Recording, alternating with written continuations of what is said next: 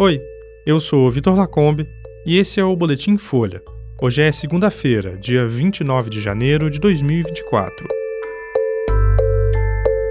Polícia Federal faz buscas contra Carlos Bolsonaro e mira núcleo político da ABIN Paralela. Contas públicas têm rombo de 230 bilhões de reais em primeiro ano de governo Lula. E gasolina, diesel e botijão de gás vão ficar mais caros a partir de quinta com o novo ICMS.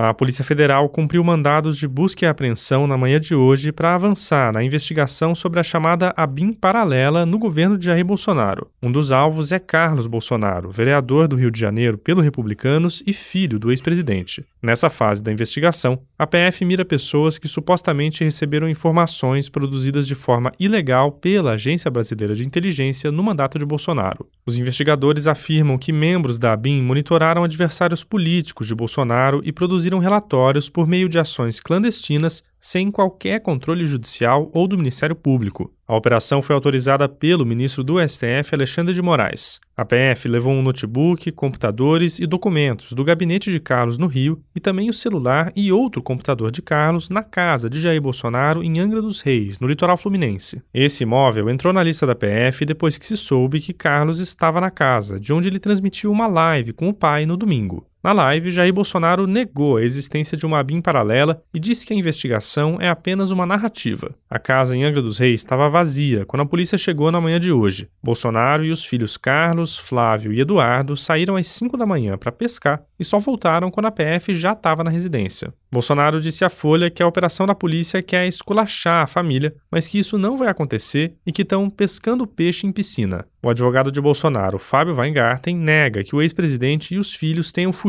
da polícia. Ele também negou que um notebook da ABIN tenha sido encontrado em posse de Carlos.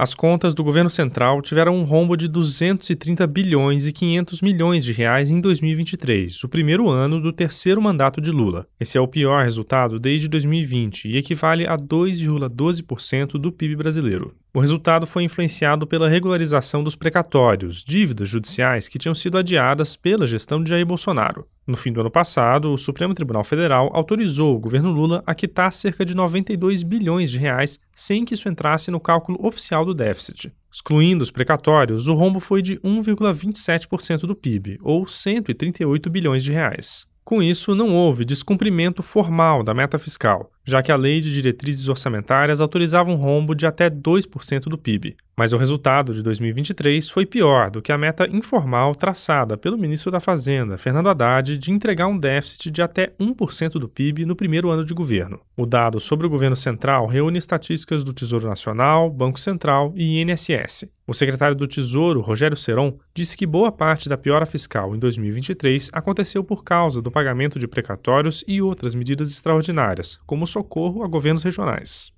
Haddad definiu uma meta de déficit zero para 2024, mas boa parte do mercado financeiro e da ala política do governo não acredita que ela vai ser cumprida. A gasolina, o diesel e o botijão de gás vão ficar mais caros a partir de quinta, quando as novas alíquotas do ICMS passam a valer. Elas foram aprovadas pelos governos estaduais em outubro do ano passado. O ICMS da gasolina vai subir 15 centavos, chegando a R$ 1,37 por litro nas refinarias. Segundo a Agência Nacional do Petróleo, Gás e Biocombustíveis, o preço médio do produto no país deve passar de R$ 5,56 para R$ 5,71 por litro. O diesel vai para R$ 1,06 por litro. E para o consumidor, o preço do diesel S10 vai voltar a ficar acima dos R$ 6,00 por litro. Já a alíquota do gás de cozinha foi definida em R$ 1,41 por quilo. Em média, o botijão de 13 quilos deve subir de R$ 100,98 para R$ 103,60, frustrando a expectativa do governo de levar o preço para abaixo dos 100 reais. A intensidade da alta foi alvo de críticas. Distribuidoras de gás de cozinha alegam que em 18 estados o botijão passa a ter uma alíquota de mais de 18% do preço do produto, excedendo o teto legal para produtos essenciais. Esse foi o Boletim Folha, que é publicado de segunda a sexta, duas vezes por dia, de manhã cedinho, no final da tarde. A produção é de Daniel Castro e Laila Mowallen e a edição de som é do Rafael Conkle. Essas e outras notícias você encontra em folha.com. Até mais.